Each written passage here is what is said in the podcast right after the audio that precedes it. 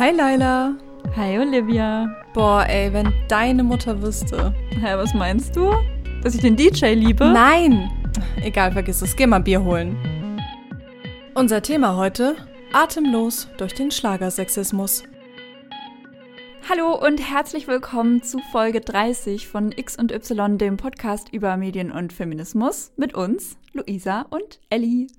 Schön, dass ihr wieder am Start seid. Bevor wir thematisch loslegen, haben wir noch News für euch. Wir sind nämlich am 25. November auf einem Panel des Journalistentags NRW in Dortmund und sprechen da über Machtstrukturen in den Medien. Und wir haben uns gedacht, sollte irgendjemand von euch, die unseren Podcast hören, da zufällig auch rumhüpfen, dann sagt gerne Bescheid, sprecht uns an. Wir freuen uns immer, wenn wir HörerInnen auch mal so sehen. Und auch ein kleiner Recap zu unserer letzten Folge. Da ging es ja ums Thema Menstruation. Wir haben da letzte Woche ein Reel über unseren X- und Y-Account geteilt. Da haben wir quasi drei Bilder genommen mit Periodenblut beziehungsweise mit roter Flüssigkeit und ähm, haben die so als Tipp nehmen wollen, auf welchen kostenlosen Datenbanken man sowas finden kann, wenn man mal Bilder zu diesem Thema Menstruation braucht. Und Instagram hat es erstmal überraschenderweise nicht verboten. Da waren wir schon so ein bisschen unsicher, was passiert. Aber LOL, es hat einfach 250 Aufrufe. Also das äh, ja, wurde komplett gedrosselt, das Reel. Also, hey, wenn ihr Bock habt, dann teilt das Video gerne. Lasst einen Kommentar da, ein Herzchen, speichert den Beitrag ab, um da nochmal so ein bisschen Schwung in das Reel zu bringen, weil es ist eigentlich ähm, ein ganz cooler Tipp, ganz cooler Servicebeitrag von uns gewesen. Nur nicht für Instagram. so, aber äh, jetzt starten wir rein ins Thema Ellie und ich dachte mir, das geht beim Thema Schlager am besten ja, mit Schlagermucke. Ich habe da mal was Nettes zusammengeschnitten. Das können wir uns jetzt mal zusammen anhören und dann bringen wir uns so ein bisschen in die Stimmung. Das schöne Mädchen von Seite 1, das möchte ich haben und weiter keins. Ich zeig dir gerne meinen goldenen Colt, komm sei ehrlich, das hast du so gewollt. Versprich mir nur, dass du mich schnell vergisst. Joanna, du geile Sau, geboren um Liebe zu geben, verbotene Träume erleben. Auf dem Bankerl sitzt ein Mädel und das hat er so. Mit ihren knackig süßen Wadeln in einem kurzen Dirndlkleid. Zweimal Nein heißt einmal Ja. So ist das bei uns Frauen. Und das ist für die Männer oft nicht einfach zu durchschauen. Geh mal Bier holen. Du wirst schon wieder hässlich. Und jeder kann dich haben, man muss dich einfach fragen.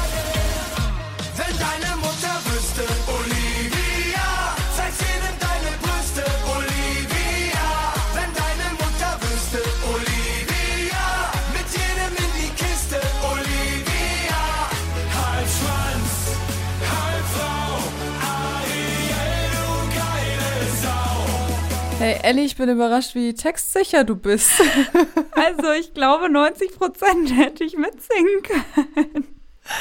ja, gut. Sind wir alle in Stimmung? Bist du in Stimmung? Ich und meine knackrige Wadel sind, sind jetzt in Stimmung auf jeden Fall. Oh, das hätten wir direkt vor Folgenstart noch hören müssen. Da hätten wir direkt ganz anders reingestartet hier. Das stimmt. Wir haben auf jeden Fall gerade mitgedanced. Das ist ja so ein bisschen die Krux bei der Sache. Und ich hoffe, ihr habt nicht auf Stopp gedrückt und euch gedacht, ciao, hier brauche ich nicht weiterhören. Wir dachten uns, so ist äh, klar, um was es heute gehen soll. Wir schauen uns Sexismus in der Schlagerwelt an. Wir wollen schauen, woher der Schlager überhaupt kommt, wie immer. Es kommt immer irgendwo her. Und ähm, auch so, was die ursprünglichen Botschaften des Genres waren. Wir müssen ganz kurz mal auf die Laila-Debatte gucken, aber hauptsächlich äh, darauf, wie verquer die eigentlich ist. Wir wollen schauen, wie sexistisch das Schlagerbusiness an sich ist, obwohl das gar nicht so einfach ist. Und wir fragen uns, wie können vielleicht auch feministische Schlager sich anhören oder was könnte man machen, um Schlager ein bisschen feministischer zu bekommen, alles in allem. Und wir haben natürlich wie immer ein Off-Topic, da geht es heute um ein BKA-Projekt. Und was wir ausklammern werden, das ist der ESC, dem äh, widmen wir uns nochmal extra. Dafür bin ich zumindest auf jeden Fall viel zu viel Fan, um das nur in einem kleinen Nebensatz innerhalb von zehn Minuten zu besprechen.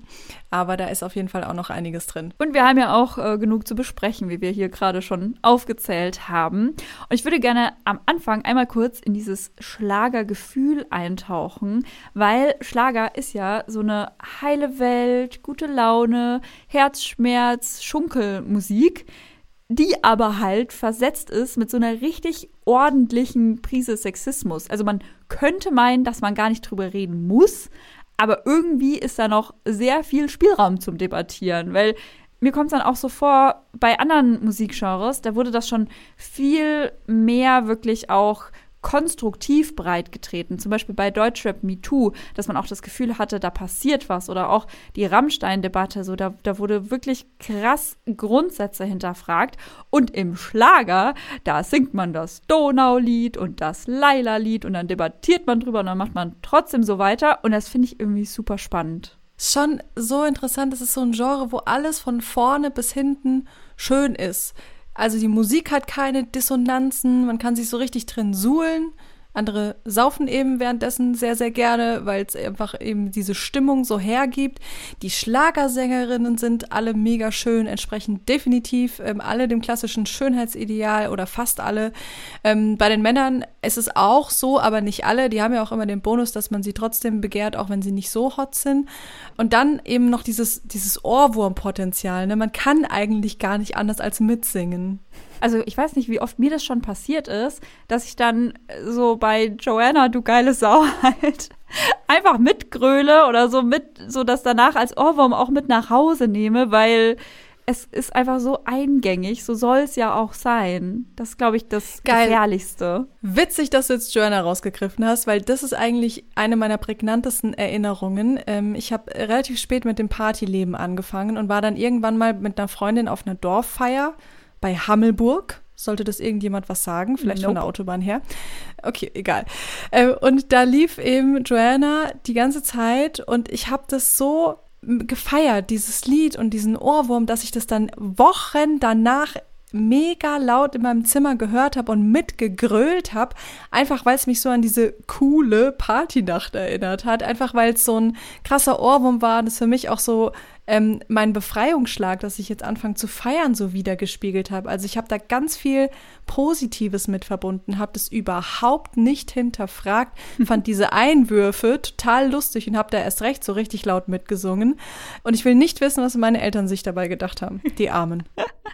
Ja, aber es ist ganz natürlich, dass du das gemacht hast. Das nennt sich nämlich Eskapismus. Du hattest einfach Bock, gerade der Welt zu entfliehen und dich einfach so treiben zu lassen. Also das ist ja genau das, wo Schlager herkommt. Wenn wir uns jetzt mal so die Subgenres anschauen, weil es gibt halt nicht den Schlager, sondern wir hatten gerade schon, es gibt den Ballermann und den Dorffestschlager und so. Ähm, wenn wir uns das anschauen, ganz ursprünglich entstand der Schlager halt so ab dem 20. Jahrhundert aus so zum Beispiel so Operetten heraus. Also ein total bekanntes Lied aus der Zeit ist Veronika der Lenz ist da. Das ist aus den 1920ern. Und tatsächlich, wenn man mal genauer hinhört, auch schon ganz schön zweideutig. Also da sprießt dann der Spargel mit seinem Köpfchen und so. Dieses Bild. Und so, ich glaube, gerade nach dem Zweiten Weltkrieg hat so eine Musik dann einem auch einfach gut getan. So, da konnte man sich so in seine Heimatidylle zurückdenken und auch den Weltkrieg erstmal so ein bisschen von sich schieben, dass der halt gerade erst war und Ja, und auch, dass diese Heimatidylle halt durch den Weltkrieg gar nicht mehr da war, ne, so. Also es war halt wirklich wie so, sich so richtig zurückbeamen vor die Zeit des Krieges. Und dann ist natürlich, wenn wir jetzt sagen, das kommt halt ursprünglich aus der Zeit, wie immer der Fall, ich glaube, das hatten wir noch bei keinem Thema, dass das dann nicht so war, dass halt dieses Medium dann auch so ein Kind seiner Zeit ist und dass halt auch damals Sexismus natürlich schon eine Rolle gespielt hat, weil die Gesellschaft halt auch sehr, se- also noch sexistischer war als heute. Und ich finde aber dann interessant, dass das damals halt im Vergleich relativ unterschwellig war, weil es halt ganz viel auch so Unschuldscharakter hatte. Also so dieser traditionelle Schlager mit irgendwie Udo Jürgens, Katharina Valente, ähm, Henry Valentino. Da ging es dann irgendwie so um eine weiße Hochzeitskutsche oder im Wagen vor mir fährt ein junges Mädchen. Das ist so, das hat dann alles ganz schlimme Bedeutungen, aber erstmal ist das halt sehr so Stereotyp und Mann, Frau und so diese Geschichten werden da erzählt. Und ich finde aus der Zeit aber ganz spannend eine Person, Udo Jürgens, der ja unglaublich lange in diesem ähm, Business aktiv war. Also der hat schon 1974 ein ehrenwertes Haus rausgebracht und da macht er sich, in dem Lied macht er sich drüber lustig, dass sich andere darüber aufregen, dass man unverheiratet zusammenwohnt. Und dann geht es auch zum Beispiel in einer anderen Strophe um Rassismus, dass sich die Leute aufregen, dass eine schwarze Person im Haus einziehen soll und so. Und er zieht das halt mit dem Lied schon so ins Lächerliche. Das finde ich ganz interessant, dass trotzdem, also diese Musik kommt so von diesem ursprünglichen und idyllischen und stereotypischen, aber es wurde schon auch gesellschaftlich genutzt, um so Messages zu verbreiten. Und Udo Jürgens hat halt auch in anderen Liedern hat er solche Themen behandelt. Also zum Beispiel in griechischer Wein geht es um die GastarbeiterInnen und deren Probleme oder so um deren Gefühle. Und gleichzeitig muss man sagen, hat er halt sowas gesungen wie 17 Jahre blondes Haar. Also so, er war 31, als der Song rauskommt und singt halt über eine Minderjährige. Das ist so eine ganz spannende Zeit, finde ich, weil ich glaube, da hat sich in relativ kurzer Zeit sehr, sehr viel entwickelt und es gab sehr viele parallele Strömungen. Eigentlich kann man es auch so als Pendant sehen von Peter Maffay und es war Sommer, da ist es halt eben genau umgekehrt. So er, ich war 16, sie 31 und in dem Lied ähm, besingt er dann so, wie sie ihn zum Mann gemacht hat und so eigentlich genau umgekehrt. Ist es das erste Lied über eine Milf? Man weiß es nicht. oh mein Gott. Lass Peter fragen. Und dann gab es ja trotzdem aber auch schon so ziemlich krass feministische Strömungen und eine, die da total hervorsticht und ihr kennt die Lieder bestimmt auch alle, ist Johanna von Kotschian. Zum Beispiel dieses Lied Das bisschen Haushalt, was natürlich komplett ironisch zu verstehen ist und sie hat ganz viele diese Lieder gemacht und das, das sieht man auch im historischen Kontext, wenn man sich das anschaut. Das kommt von 1977, das war das Jahr, wo das Ehe- und Familienrecht angepasst wurde, dass eben nicht mehr bestimmte Aufgaben bestimmten Geschlechtern zugeschrieben wurden. Frauen durften bis dahin quasi nur arbeiten gehen, wenn das mit ihren häuslichen Aufgaben nicht kollidierte. Sonst natürlich schwierig. Ja, vor allem, weil das ja Gesetze von 1900 rum waren. Also die da immer noch galten und die man dann 1977 endlich mal angepasst hat. Spannend an dem Lied finde ich, dass es von Männern geschrieben ist. Also auch da Echt wieder jetzt? Männer, go for it. Das ist lustig. Es gibt auch ein Lied, wo sie über so einen Hammer singt und dann ähm, dem Mann sagt, wie intellektuell er ist, aber er kann keinen Hammer benutzen. Also auch so ein bisschen in dieses Richtung, Frauen ähm, machen auch Arbeiten, die normalerweise Frauen nicht zugeschrieben wurden, weil ihre Männer vielleicht zu faul dafür sind. Und Grüße jetzt hier ganz offiziell an unser beider ehemalige Mitbewohnerin Chrissy. We- Weißt du, worauf ich hinaus will? Ich habe eine Vermutung. Sing. Aufstehen ist schön. Aufstehen ist schön. Ja, oh Mann, das hat die jeden Morgen in der WG durch alle Sonosboxen ähm, äh, singen lassen. Ist das Aber auch von das Johanna von Kotschian? Ja, ist es. Und da Ah. geht's ja auch so ganz, ganz, ganz ironisch darum, dass sie vor allen anderen aufsteht, dreimal ins Kinderzimmer laufen muss, fünfmal den Mann wach küssen muss, bis die sich alle endlich mal in die Küche bewegen, um dann dort ihr Frühstück zu sich zu nehmen. Das ist schon echt progressiv, was, was diese Texte da angeht. Cool, ich habe das irgendwie also auch immer mitgetrellert, aber mir bis zu dieser Folge keine Gedanken drüber gemacht. Ist auch so classy jetzt.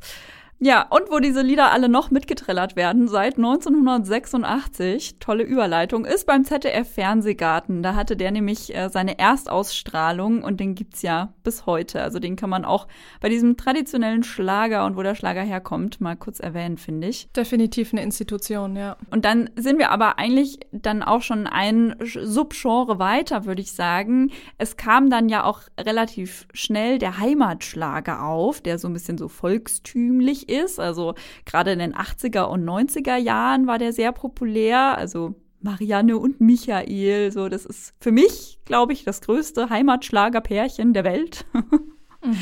Das ist halt einfach Liebe, Heimat, Familie. Ach, es ist Leben schön. Und wenn es nicht schön ist, ist es trotzdem schön. Irgendwie, das ist für mich diese Art von Schlager. Ich liebe tatsächlich aber auch Anke Engelke und Bastian Pastewka in ihrem Remake dazu. Das ist Gold. Stimmt, stimmt. Die kommen da sehr, sehr nah ran.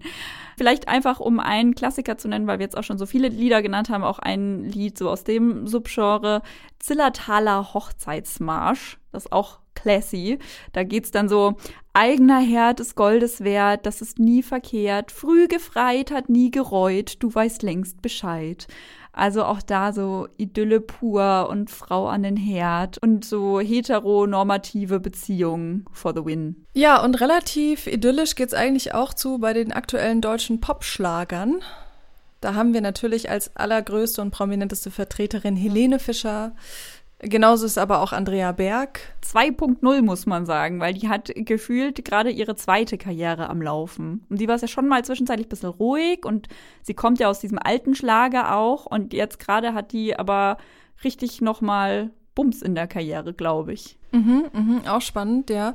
Ähm, und Vanessa Mai als jüngere Vertreterin könnte man noch dazu auch zählen. Und vielleicht al- als männliche Vertreter auch Matthias Schweighöfer mit seinem Gedudel. Ja, ich würde den auf jeden Fall zu Schlager zählen. Und ich finde es auch ganz spannend, da sich ein paar Lieder vielleicht genauer anzuschauen. Also bei Andrea Berg zum Beispiel gab es äh, 2001 äh, die Single Du hast mich tausendmal belogen wo sie im Lied halt singt, du hast mich tausendmal belogen, aber ich nehme dich natürlich zurück, gar kein Problem. So das romantisiert toxische Beziehungen. Das ist für mich so ein Beispiel für so Lieder, die einfach sagen, mach was du willst, ich nehme dich sowieso zurück, ich bin ja die Frau. Also das singen immer Frauen so eigentlich. Mir ist jetzt noch kein Männer, also von einem Mann gesungenes Lied begegnet, das das so ausdrückt. Und bei Helene Fischer, die finde ich ja schon, das finde ich schon sehr spannend. Da ist ja theoretisch viel Raum für emanzipatorische Themen da.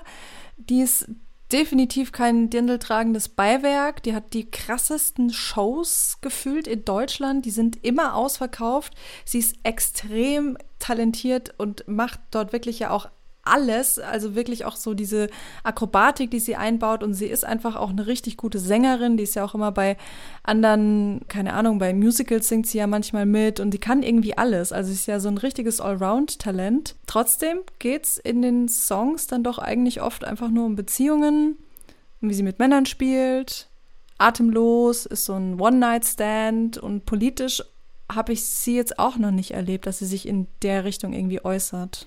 Ich bin tatsächlich gespannt, wo das hingeht, weil ich bei ihr ein bisschen das Gefühl habe, jetzt auch nach der ganzen Recherche für die Folge, dass das kommen könnte. Dass sie halt, sie ist ja auch so eine Person, die berechtigterweise sehr auf ihr Privatleben achtet und dass da nicht so viel rauskommt.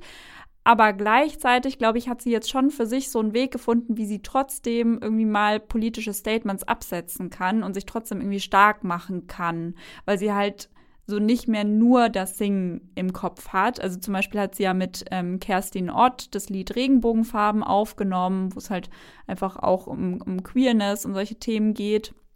Oder ähm, ich glaube, auf ihrem letzten Album war das, die erste deiner Art, soll halt so ein empowernder Song sein für alle Frauen, die irgendwie an sich zweifeln, wo sie dann einfach singt, ja, vielleicht bist du halt einfach die erste deiner Art, mach halt. So, dann kommen die anderen schon nach. Und das ähm, finde ich so ganz cool. Und ich denke mir auch, ich wundere mich nicht, dass sie vielleicht bisher nicht so in diese politische Richtung unterwegs war, weil ihr ja in ihrer Karriere bisher einfach komplett abgesprochen wurde, sowieso überhaupt richtige Entscheidungen für sich treffen zu können. Gerade so in diesem Klatsch-Zeitschriften-Segment. Dann machen sie und Florian Silbereisen Schluss und die ganze Welt spricht vor allem ihr ab, dass das die richtige Entscheidung gewesen sein könnte. Also ich bin gespannt, wo es bei ihr noch hingeht, ehrlicherweise. Also mir ist natürlich auch bewusst, wenn sie sowas macht, wie viele Fans sie potenziell verlieren könnte. Und da steckt ja auch ein Management dahinter, die sicherlich ihr erstmal jetzt vielleicht in den letzten Jahren nicht geraten haben, solche Aussagen zu tätigen. Was in ihrem Kopf privat vorgeht und was sie vielleicht gerne sagen würde, ist natürlich eine ganz andere Geschichte. Und ich finde, weil ähm, auch immer gesagt wird, dass neben Helene Fischer keine andere blonde Frau im Schlagerbusiness Platz hat, das sind wir wieder in diesem Es kann nur eine geben ähm, Business unterwegs. Beatrice Egli hat es schon relativ weit geschafft, zur selben Zeit irgendwie eine Karriere sich ganz gut aufzubauen.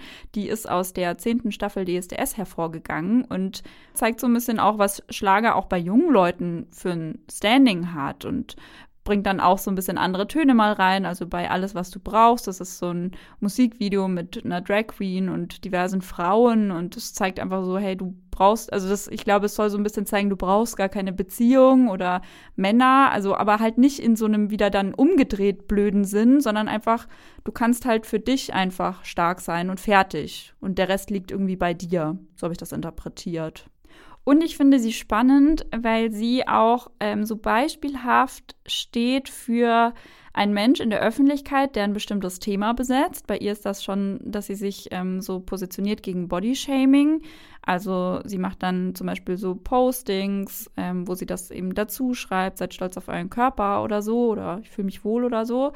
Und gleichzeitig sind aber ihre Plakate einfach so obvious gefotoshoppt, was man halt vor allem sieht, wenn man so aus derselben Werbung ein Video und ein Foto sieht. Wenn sie so auf Instagram halt ein Plakat sozusagen postet und das Werbevideo dazu, dann ist das so dieselbe Person, aber nicht dieselbe Person. Also das ist so ein bisschen Choose Your Battles, wenn das so deine Art ist, damit umzugehen. Es kommt mir nur nicht so bis zum Ende konsequent vor. Aber auch da wieder, so muss sie halt auch nicht. Ist total ihre Sache, aber ich finde, es ist so beispielhaft dafür, dass auch in dieser Schlagerwelt das angekommen ist. Du als öffentliche Person kannst ein Thema besetzen, such dir eins aus, so, ne? Wie halt das in anderen, bei der Werbung ist es dann auf Greenwashing oder so.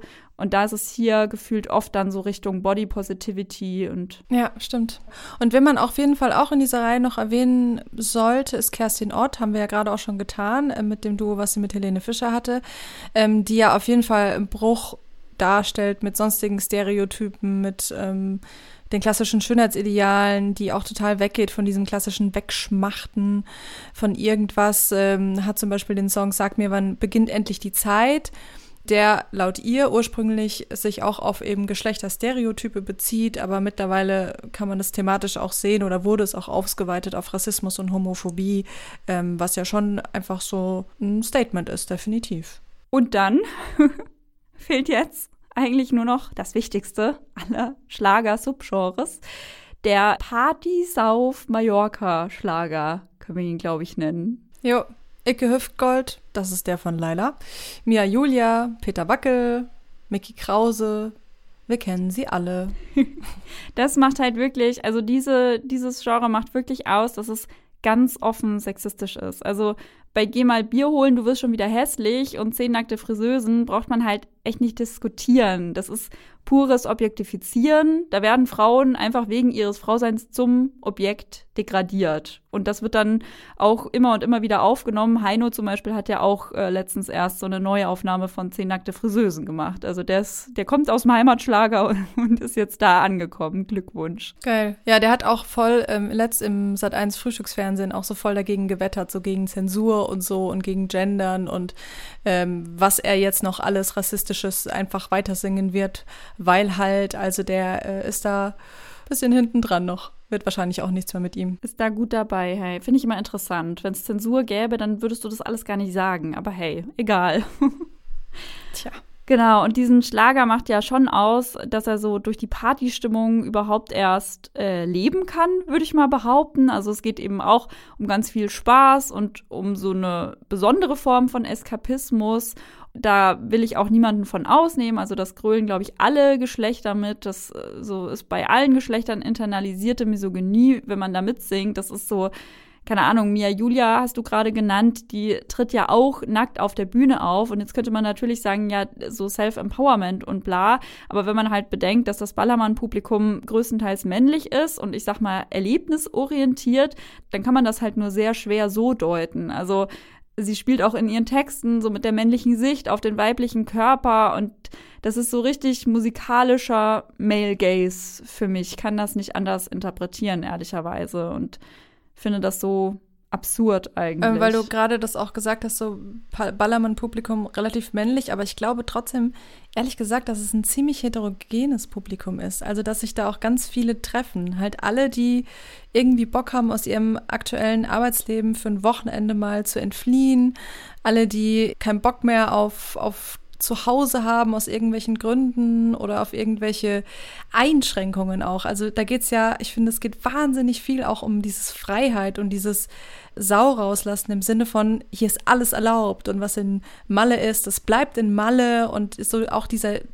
dieser Satz, dieses, was in Malle ist, bleibt in Malle, ähm, legitimiert, glaube ich, für ganz, ganz viele, sich da auch anders zu benehmen und Texte auch anders zu sehen oder einfach gar nicht zu sehen, weil da ist es halt okay. Da wurde irgendwie so ein Raum geschaffen, in dem alles okay ist total, aber tatsächlich die Zahlen zeigen schon, dass es mehr Männer als Frauen sind. Also wahrscheinlich war größtenteils falsch. Ähm, das könnte ich mir vorstellen, ist nicht mehr so, da hast du recht. Aber es sind schon noch mehr Männer als Frauen da unterwegs auf jeden Fall. Das ist jetzt nicht so wie bei Helene Fischer, wo die Durchschnittshörerin irgendwie 31 und Frau ist. Also dementsprechend, das ist schon auch irgendwie absurd mit dieser Ballermann-Mucke, weil die allermeisten Lieder würde man sich vermutlich, außer mein früheres Jugend-Ich, nicht daheim anhören. So nach dem Motto, ich habe da jetzt mega Bock drauf, keine Ahnung, während ähm, dem Essen mir jetzt diese Mucke nochmal zu geben. Also dieser Erlebnischarakter, der ist schon sehr präsent. Glaube ich auch. Und apropos Erlebnischarakter, ich fand ähm, diese ganzen Titel in den Top-Charts der ganzen Ballermann-Schlager so witzig teilweise, dass ich mir dachte, hm, das erinnert mich an ein ganz anderes Genre. Und deswegen habe ich mir gedacht, wir spielen jetzt ein kleines Spiel und es Yay. heißt Porno oder Schlager. und zwar werde ich dir jetzt ähm, zwölf Titel vorlesen. Okay. Und du musst mir sagen, wie viele der folgenden Titel Schlagertitel sind und wie viele sind Pornotitel. Okay, alles klar? Okay, es sind zwölf Stück. Ja. Ihr könnt äh, zu Hause quasi mitraten. Los geht's. Eins. Nur noch Schuhe an. Zwei. Bumsbar. Drei. Pamela ist reif. Vier. Alles steif. Fünf. Sie liebt den DJ. Sechs. Nur ein bisschen Sex. Sieben. Wir treiben's wie die Bonobos. Acht. Dicke Titten. Muss ich selber zusammenreißen. Neun. Einer meiner Favorites. Monika die Domina. Zehn. Muschis Gracias. Elf. Unten kommt die Gurke rein. Und zwölf. Der muss rein. Und wie viel steht's? Wie viele kanntest du vielleicht? Äh, Ich hab ein paar- nicht, Pornos oder Schlagers. Ja, ja, ich habe ein paar gekannt. Aber halt ohne Scheiß, ich hätte jetzt fast gesagt, das sind alle Schlagersongs. Aber ich dachte mir, das, das konntest du nicht machen. Deswegen würde ich jetzt sagen, ich habe jetzt auf der einen Hand neun für die äh, Schlager- bzw. Ballermann-Hits und drei für die Pornos. Weißt du noch, welcher Porno war für dich? Welche drei? Äh, das mit der Gurke. Unten kommt die Gurke rein. Ja, genau. Und das andere, ich weiß gar nicht mehr. Ich glaube, nur ein bisschen Sex hätte ich noch, aber es ist, ey, das, kann, das können alles Malle-Hits sein. Du bist gut. Es sind alles Malle-Hits. Oh Gott. Ich dachte mir, ich mache das einfach so. ich darf das. Ich darf auch nur Schlager-Hits raussuchen, weil ich sie einfach so gut fand. Und schon finde, dass sie auch alle auf anderen Plattformen als Musikplattformen auftauchen könnten, theoretisch. Definitely. Ich habe jetzt nicht geguckt, ob sie das teilweise auch tun vielleicht. Herrlich.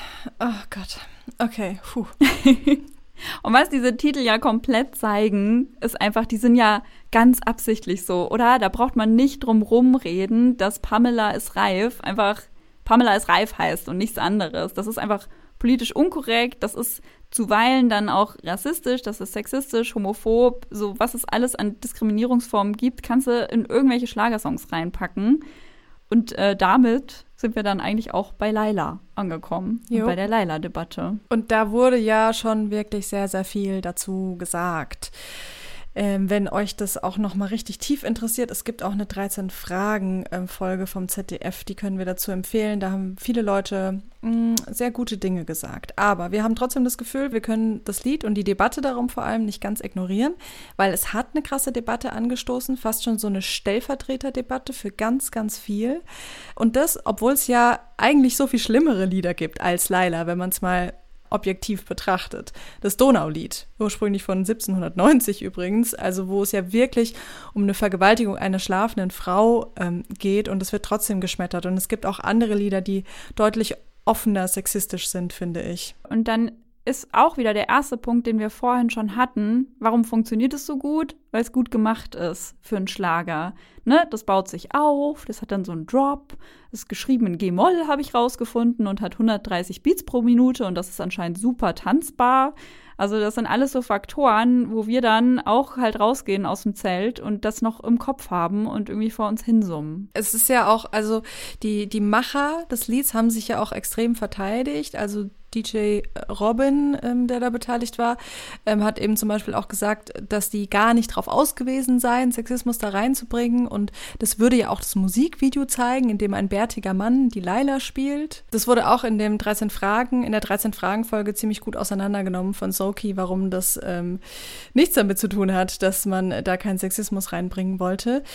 Und in dieser Folge war eben auch Dominique de Leon, der Produzent, und der hat zum Beispiel auch halt sich damit verteidigt zu sagen, so Leute, es ist ganz easy, auf Laila reimt sich geiler und deswegen ist es der Name geworden. Also es ist ähm, ganz, ganz, ganz viel da einfach so außenrum geredet worden. Ja, ohne sich halt dieses Internalisierte einzugestehen. Dass Richtig. wenn du sowas schreibst, du halt einfach nicht frei bist anscheinend von Misogynie mindestens.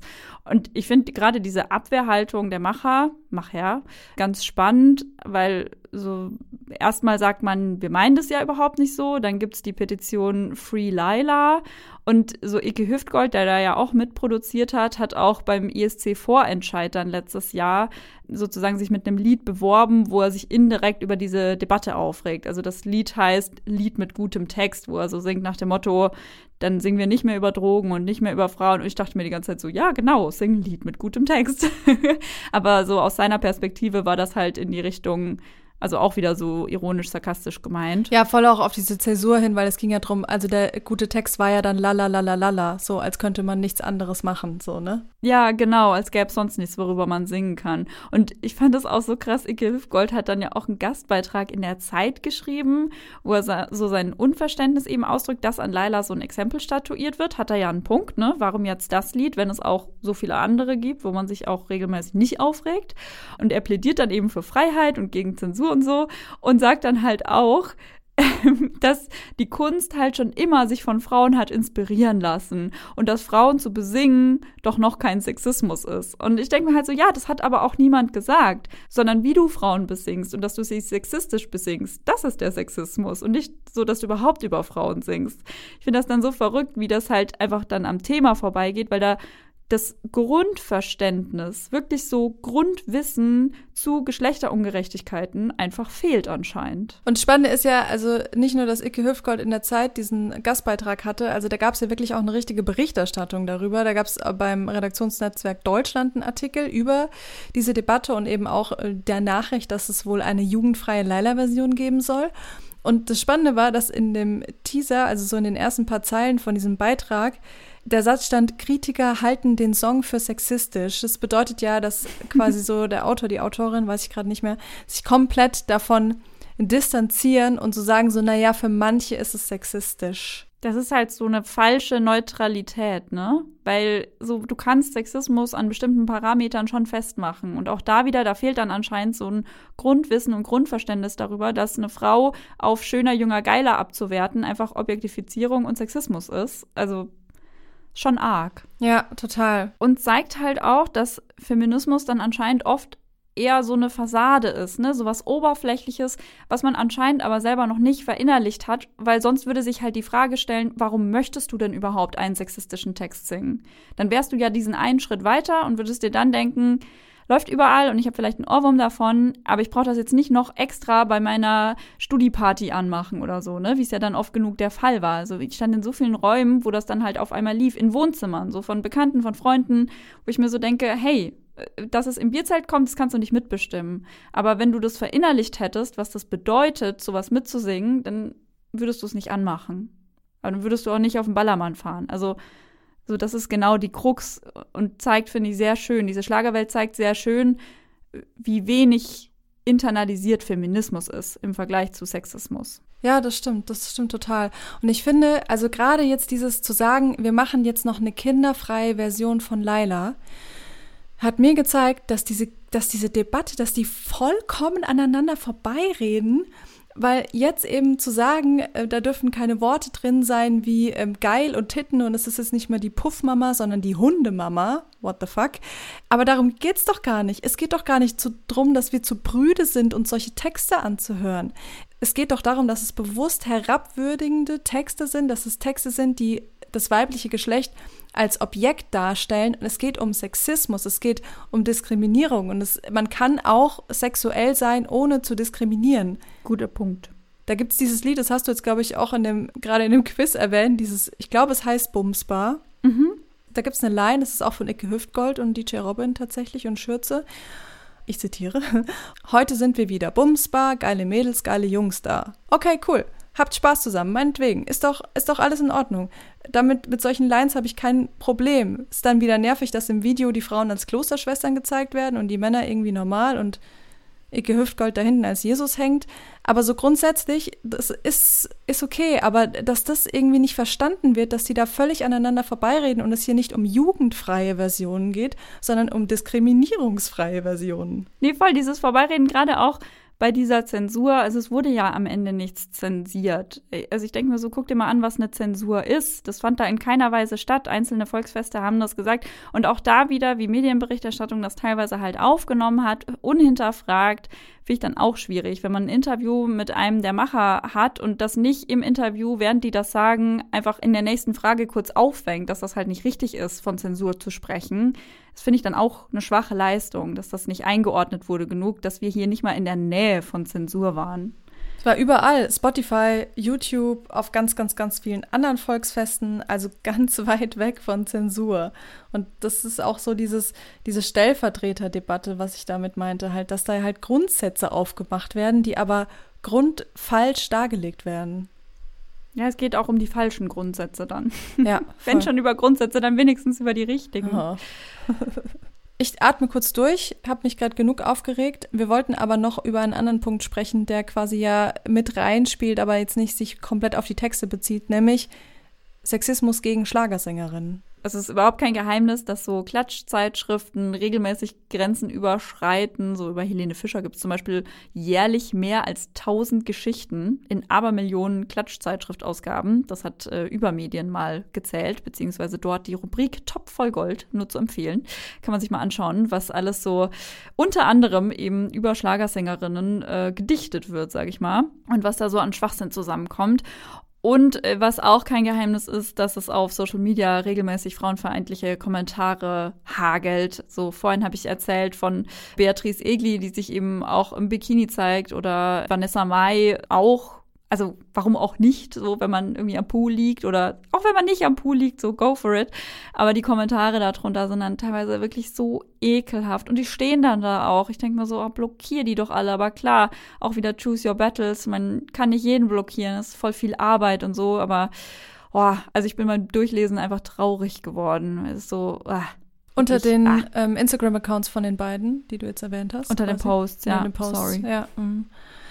Ja ich finde das auch, also ich bin auch über noch einen Fall gestolpert von Atze Schröder, der ja ähm, mittlerweile auch so ein bisschen sein Image geändert hat, ähm, hat ja auch diesen ähm, Podcast Betreutes Fühlen, wo es ja auch so um mentale Gesundheit geht, ja ein relativ wokes Thema und hat aber 2020, also das ist jetzt noch nicht so lange her, ähm, Helene Fischer auch aufgrund ihres Outfits als nuttig, aber mit Niveau bezeichnet, was auch immer er damit meint und hat dann aber sogar nochmal nachgetreten.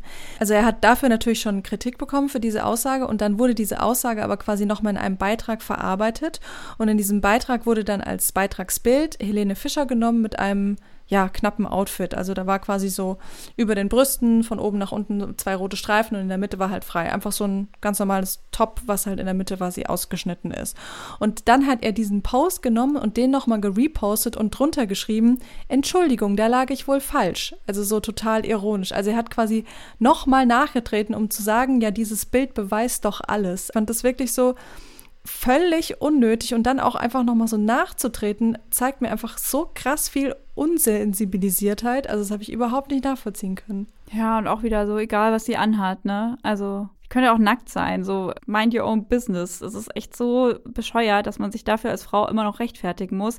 Da fällt mir auch ein Fall ein zu Helene Fischer nochmal, auch aus dem Comedy-Bereich, Lizzie Aumeier. Ich glaube, die kommt aus Bayern. Ich weiß gar nicht, ob man diese deutschlandweit kennt. Also mir ist die irgendwie seit meiner Kindheit ein Begriff ähm, so BR-Fernsehen und so. Und Lizzie Aumeier hat in ihrem Bühnenprogramm 2019 Helene Fischer als, ähm, ich zitiere, Russenflitschall bezeichnet. Und man Krass. denkt sich so, was ist eigentlich mit dir? So erstmal Ja. alle Russinnen abgewertet und dann noch alle Sexarbeiterinnen und was willst du damit überhaupt sagen? Also, weiß ich nicht, kann man irgendwie nur so mit den Schultern zucken. Mir fällt da gar nichts mehr zu ein, weil das einfach, das sind wir wieder bei den Grundsätzen. Es sollte so klar sein, dass das einfach so nicht cool ist und einfach nur Menschen diskriminiert. Warum? Warum willst du das sagen dürfen? Ja, voll, genau. Das ist eigentlich immer die, die wichtigste Frage. Könnt ihr auch gerne, wenn ihr mit Menschen diskutiert, einfach immer fragen, so. Klar Warum? darfst du, aber warum willst du? ja. Und ich glaube, dass dieser ganze Sexismus gegen Schlagersängerinnen natürlich aus der Gesellschaft herauskommt, ne, weil wir halt da stehen, wo wir stehen. Sonst gäbe es diesen Podcast nicht. Aber es ist auch überhaupt kein Geheimnis, dass gerade im Schlager, ähm, wie sonst auch in der Musikbranche oft, die Macht einfach auf wenige Menschen verteilt sind und diese Menschen halt im Zweifel dann auch noch männlich sind. Und ich fand super krass, dass wir dazu überhaupt keine Zahlen gefunden haben, ehrlicherweise, weil ich mir denke, das ist so ein krass großes Business und da steckt so krass viel Geld drinne und dass sowas dann nicht irgendwie, ne, dass es da mehr Studien dazu gibt, so wie die Machtverteilungen sind und die Geldverteilungen und was weiß ich. Aber wir haben uns ja tot gesucht und nichts gefunden. Außer, dass das äh, ZDF-Magazin Royal sich auch schon mal ähm, damit beschäftigt hat, wer eigentlich die Macht im Schlager hat und einfach niemand mit ihnen drüber reden wollte. Und der einzige Name, der da immer gefallen ist, war dann Michael Jürgens, also so der Fernsehproduzent und Musikproduzent unter anderem von Florian Silbereisen. Also auch nicht nur von seiner Musik, sondern auch von seinen Shows, womit man sich schon mal bewusst machen kann, dass ein Mensch äh, so krass viel Musik und Fernsehen vertreibt. Also so, das ist riesig. Das wird von Millionen Menschen gesehen und ich denke mir so, das ist das erste, wo Musikforschung mal ansetzen könnte, in dieses Schlagerbusiness sich reinzuwühlen. Ich habe das Gefühl, da würde man ein bisschen was finden, ehrlicherweise. Ich finde, das klingt auch extrem fragil, wenn da keiner den Mut hat, drüber zu sprechen. Also ähm, so, als müsste man da einmal reinstechen und dann implodiert das Ganze. Wäre spannend. Okay, wir werden beide Schlagerproduzentinnen. Wir räumen das Feld von hinten auf. Oh, okay, cool. Gibt natürlich aber auch Produzentinnen. Ähm, eine bekannte ist Christina Bach, die hat zum Beispiel Atemlos geschrieben. Also diese Songtexte, die Frauen dann präsentieren, die ja meistens dann hinter sich ein extrem männliches Team haben, werden teilweise auch von Frauen geschrieben. Da ist Christina Bach auf jeden Fall ein Beispiel. Sollte man nennen. Finde ich aber auch interessant, dass sie sich aus der Öffentlichkeit ja zurückgezogen hat mittlerweile. Mhm. Also wie gesagt, ich habe das Gefühl, man müsste da nur noch reinstechen. Aber halt an der richtigen Stelle. Man müsste erstmal die Stelle finden zum Reinstechen. Ja, ja, ja. Vanessa Mai hat das ja so ein bisschen versucht, ähm, die Schlagersängerin.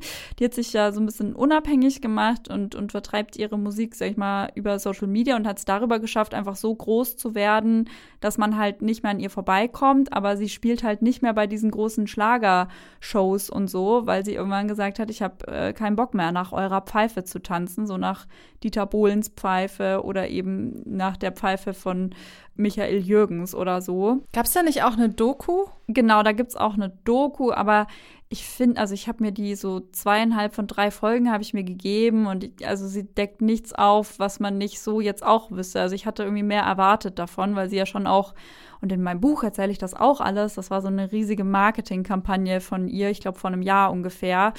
Aber ich finde nicht, dass man besonders viel erfährt, was auch daran liegen könnte, dass die Doku ja, sag ich mal, selbst gedreht ist dann klar unter SWR-Aufsicht produziert, aber ah, journalistisch schwierig. Und ich finde bei ihr noch ganz spannend, dass sie halt sagt, also schon so sagt, ich bin fertig mit denen, aber ich bin ihnen super dankbar für die Bühne, die sie mir gegeben haben. Ist halt dann auch wieder nicht so komplett konsequent einfach. Klingt für mich so ein bisschen nach Who knows? Ja, das irgendwann schon, zurück. aber es ist ja so. Also im Endeffekt, da, das, die Machtverhältnisse sind da, da sind die Männer, von denen bist du abhängig, dass du gebucht wirst, dass du diese Bühne bekommst. ähm, also sie hat, sie hat ja recht, ne? Also sie hätte ja keine Chance gehabt, wenn nicht diese Männer ihr gewogen gewesen wären. Ja, aber ist dann Dankbarkeit das Gefühl, wenn du dich von denen allen lossagst, weil du keinen Bock mehr hast, in kurzen Kleidchen ähm, heulend auf der Bühne zu stehen, nur weil das Skript es verlangt? Oh Mann, ich will ihr gar nicht ihre Gefühle absprechen, aber ich denke mir so, du bist noch nicht wütend genug, Vanessa. Sei wütender.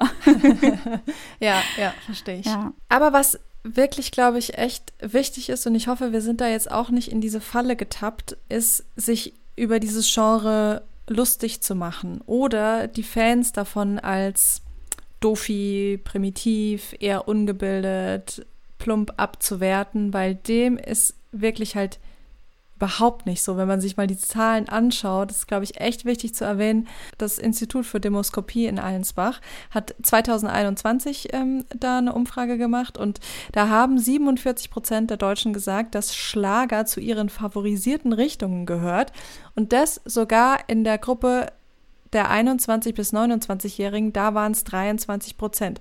Wenn wir jetzt mal so überlegen, so wo fangen die woken Generationen an, dann ist es genau diese Gruppe 21 bis 29. Also es ist spannend, äh, dass es von woken und höher gebildeten äh, Menschen oft abgelehnt wird, aber de facto hören es voll viele. Was ja so laut der Forschung, die es bisher dazu gibt, die echt nicht viel ist, aber ein bisschen was gibt's, auch daran liegt, dass halt Schlager nicht so der beste erste Eindruck ist. Ne? Wenn du jetzt, äh, egal in welchen Kreisen, als erstes sagst, äh, geh mal Bier holen, ist mein Lieblingslied, kommt es halt weniger gut an, als wenn du entweder irgendeine Mainstream-Mucke sagst oder wenn du jetzt in so Studikreis, also nicht Studierenden, aber halt studierte Kreise ähm, unterwegs bist und da über Opern redest oder keine Ahnung, ne, das ist jetzt so voll Stereotyp, äh, einmal die Schubladen aufgemacht, aber so die Forschung sagt schon, dass man Schlager nicht als erstes nennt, aber das heißt ja nicht, dass man es nicht mögen kann. Stimmt, ich habe noch nie auf einer Party, wenn man darüber geredet hat, was hörst du so für Mucke, jemanden gehört, der gesagt hat Schlager. könnte an deiner Bubble liegen, aber Okay. könnte auch daran liegen, wie gesagt, ist nicht der beste erste Eindruck. Und deswegen, wenn man sich das mal bewusst macht, so die Helene Fischer-Fans sind im Durchschnitt 31 Jahre alt, eher weiblich, haben einen mittleren Bildungsabschluss. Das hat mal eine Studie der Hochschule Hannover 2017 ergeben. Und die Leute, die auf den Ballermann fahren, die und da auch wirklich, sag ich mal, in den Bierkönig reingehen, die sind eher männlich, aber sortieren sich auch so um den mittleren Bildungsabschluss rum. Also das ist so schon sehr bunt und gemischt und halt nicht so dieses Schlager hören nur die alten Leute. Und deswegen würde ich konstruktiv gerade auch mal noch den Gedanken einwerfen, dass ich schon glaube, dass sich Schlager mit dem Publikum ändern kann, weil sonst wäre ja auch die Leila-Debatte nicht so groß gewesen, wenn nicht alle hätten mitreden wollen und alle was hätten mit reinbringen wollen in die Debatte. wenn man sich das mal so überlegt, was, was macht ein Schlager? Die, der bedient Sehnsüchte nach tollen Nächten, nach tollen Urlauben, nach tollen Orten, nach der Liebe des Lebens und so weiter und so fort. Und es könnte ja für den Schlager schon auch eine Chance sein, andere Sehnsüchte, aktuelle Sehnsüchte zu thematisieren. Sowas wie ein Ende der Pandemie, eine Welt ohne Diskriminierung. Äh, Nicole, 1982 beim ESC schon mit ein bisschen Frieden sogar gewonnen. Da können wir uns gar nicht mehr dran erinnern, dass Deutschland mal da gewonnen hat. Und auch einfach mal Probleme anzusprechen. Es gibt zum Beispiel eine Künstlerin, ich würde sie eher als Künstlerin oder eine Aktivistin ähm, bezeichnen, aber eben auch Sängerin, Mascha aus Österreich, die ukrainische Wurzeln hat und die singt im Schlager-Style über eine Vergewaltigung und Schläge in einer Beziehung. Das Video hat quasi auch eine Triggerwarnung davor oder hat schon mal einen Song auch gegen Hassrede gemacht und nutzt quasi diesen Schlager als Kunstform, was ich auch total spannend finde. Mega interessant. Und da merkt man ja schon auch, dass man auch mit feministischen Inhalten eben Kunst und Schlager machen kann. Und man kann damit ja auch erfolgreich sein. Siehe Kerstin Ott. Das wäre dann noch so ein dritter Punkt. Es geht ja auch mit diesen anderen Inhalten. Und Udo Jürgens hatten wir ja oben schon erwähnt, der hat schon auch super gesellschaftskritische Themen angesprochen und ist ja auch damit groß geworden. Der hat dann 2014 zum Beispiel auch ein Lied gemacht, Der Mann ist das Problem. Also hat so drüber gesungen, was durch eine bestimmte Art von Männlichkeit ausgelöst wird. Eben von so Streit bis hin zu Krieg. Es gab zwar auch einen Song über Frauen 2005, der nicht so cool war, aber ne, also auch diese Songs können erfolgreich sein. Und, und vielleicht auch noch einen ähm, können wir noch erwähnen, den Punkrock-Sänger Swiss. Also ne, Punkrock macht er eigentlich. Der hat eine EP mit linksradikalem Schlager geschrieben. Finde ich auch äh, innovativ. Verlinken kann man wir auch mal euch. machen. Warum nicht? Ja, genau. es ist irgendwie ganz, ganz spannend, das Lied, auf jeden Fall. Und als kleines Schmankerl wollen wir mit euch noch eine Debatte teilen, die quasi so auf Twitter, ehemals Twitter, heute X, stattgefunden hat, unter dem Hashtag feministische Schlager. Da haben Menschen Lines aus Schlagern, die problematisch sind, quasi ähm, umgedichtet. Und wir lesen einfach mal ein paar vor, weil es einfach zu schön ist. ja, klingt gut. 17 Jahre blondes Haar, so stand sie vor mir und ich ging vorüber, denn sie war noch minderjährig. Tausendmal berührt, tausendmal ist nichts passiert. Tausend und eine Nacht. Und es ist immer noch nichts passiert, weil es nicht seltsam ist, platonische Freundschaften zu haben. Mit dir schlaf ich heute Nacht nur ein, wenn du willst wirklich bei mir sein. Ansonsten lasse ich dich in Ruhe. Was ich respektiere, bist du. Das bisschen Haushalt mache ich allein, sagt mein Mann. Rote Lippen darf man küssen, wenn der Mensch dazu das will. Warum hast du nicht Nein gesagt? Weil Rape Culture romantisieren gut ins Versmaß passt. Wow. Im Wagen vor mir fährt ein junges Mädchen und ich lasse sie in Ruhe und fahre ihr nicht stalkermäßig hinterher. Und das letzte, in München steht ein Hofbräuhaus und Freudenhäuser gibt's hier auch, weil jetzt in dieser schönen Stadt jemand als Sexworker legal Arbeit hat. Der Stadtrat hat sich informiert, Sexworker werden nicht mehr marginalisiert. Einer meiner. Highlights, glaube ich. Ich lieb's. Wenn euch dazu noch was Kreatives einfällt, her damit. Und damit sind wir äh, im Großen und Ganzen am Ende der Folge angekommen. Wir haben uns den, die Story des Schlagers angeschaut, wo das Ganze herkommt. Von der Idylle und der Heimat bis hin zum Ballermann. Wir haben uns Laila angeschaut und den Sexismus gerade gegen Schlagersängerinnen. Und damit sind wir im Fazit, Luisa. Was sagst du? Ähm, ich fand einen spannenden Punkt, den habe ich auch in einem Deutsche Welle-Artikel gelesen, dass der Popschlager, der ja auch gerade schon am emanzipatorischsten ist, eben mit diesen ähm, Frauen wie Kerstin Ott, extrem viel Kohle ja verspricht. Und man ja merkt, die Konzerte sind voll, die Konzerte sind ausverkauft, man kann vielleicht sogar noch richtige CDs verkaufen. Ähm, und Richtig viele Richtig CDs viele auch. CDs und krass Merch und so, dieses Ganze, was da so dranhängt, wo man ja eigentlich die richtige Kohle mitmacht. Und ich meine, sowas muss ja ProduzentInnen auch auffallen. Es müssen die ja auch merken, dass dann solche Lieder wie eben von Kerstin Ott funktionieren und trotzdem gut ankommen und es ja vielleicht sogar auch lukrativ sein könnte, bewusst von Sexismus wegzugehen. Ich glaube, dahin müssen wir einfach kommen, dass es lukrativ ist, einfach nicht diskriminierend zu sein. Es ist so absurd, ich, diesen Satz jetzt so auszusprechen, aber ja, so ist es. Geld. nee, voll, klar, du, wenn es ein Punkt ist. Und ich glaube, ich würde auch noch einen Gedanken gerne wiederholen, den wir jetzt schon ein paar Mal angesprochen haben, aber einfach auch, weil das so das Fazit für mich aus der Folge ist. Diskriminierung ist doch am Ende für niemanden geil. Und so Schlager würdigt halt in bestimmten Songs alles herab, was nicht ein stereotyp gestandener Mann ist. Also Mirja Bös hat zum Beispiel auch einen Song über 20 Zentimeter, so über zu kurze Penisse, dass sie nur mit 20 Zentimetern was hat und sonst nicht. Und ich denke mir so, hey, das würde ich doch auch jeden kurzen Penis und die dranhängende Person ab. Why?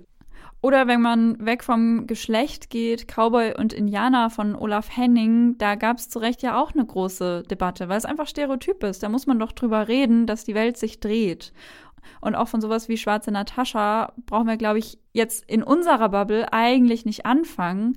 Aber auch da ist es wichtig, ja immer den Finger drauf zu legen, weil, wie gesagt, Diskriminierung ist doch für niemanden cool. Das muss man doch selbst als die undiskriminierteste Person irgendwie mitbekommen. Und auch so ein Punkt im Schlager ist ja, dass es krass wenige Coming-Outs bisher gab. Also Kerstin Ott ist eine der wenigen, die halt ganz offen in einer homosexuellen Partnerschaft lebt. Und da denke ich mir schon so, das muss doch, da muss doch ein Licht aufgehen, dass das schon alles mit dem Schlagersystem an sich zusammenhängt. Und all diese Diskriminierungsformen könnte man anpacken, weil man braucht sie halt eigentlich nicht. Weil der geile Beat und die Lieder in G-Moll und so, das kannst du ja trotzdem machen, nur halt mit anderen Texten.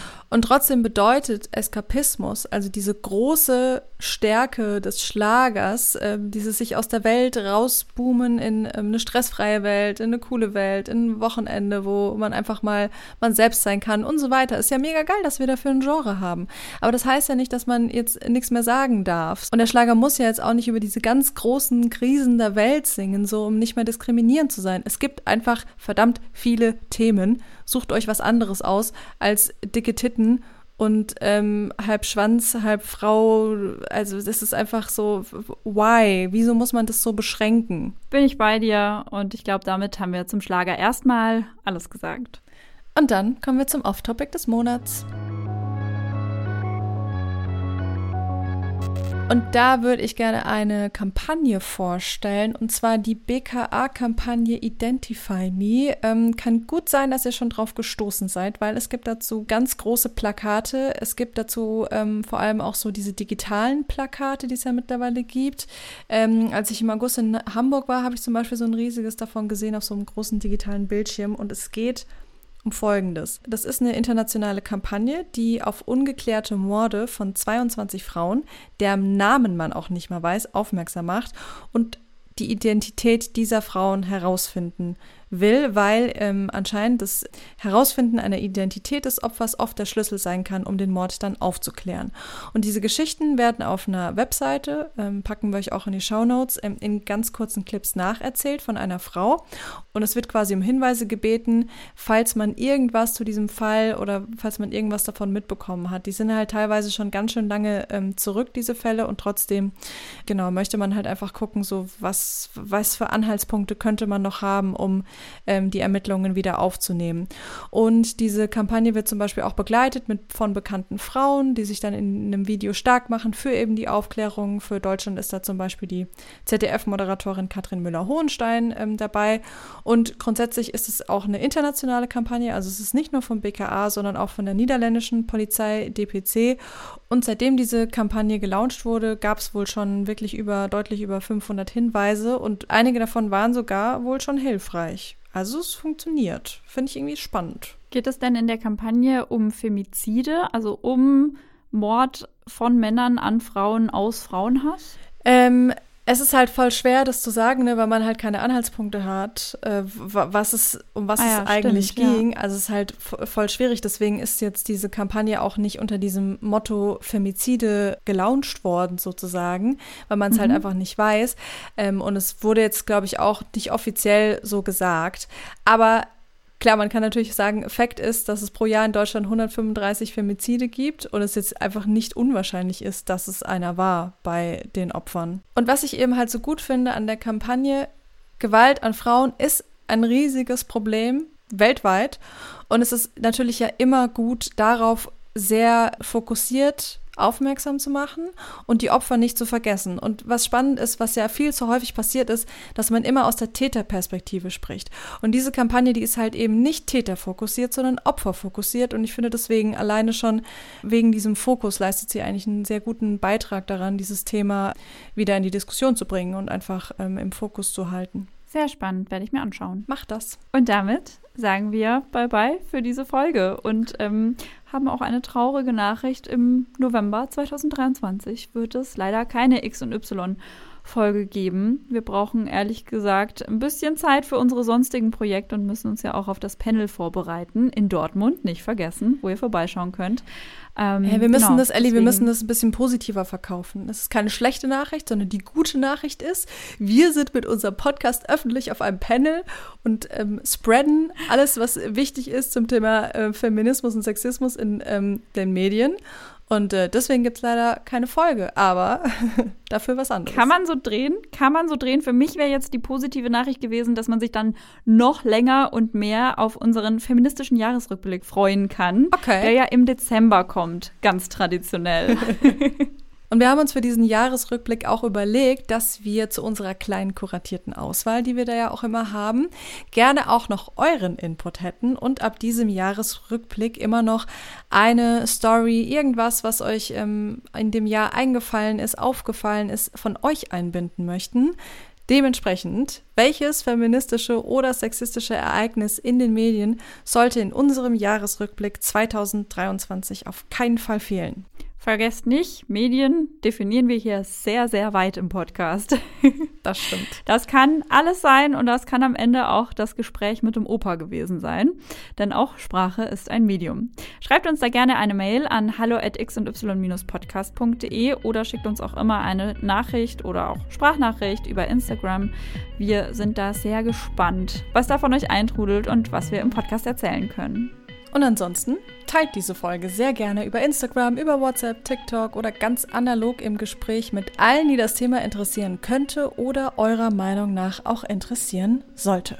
Tschüss. Tschüss.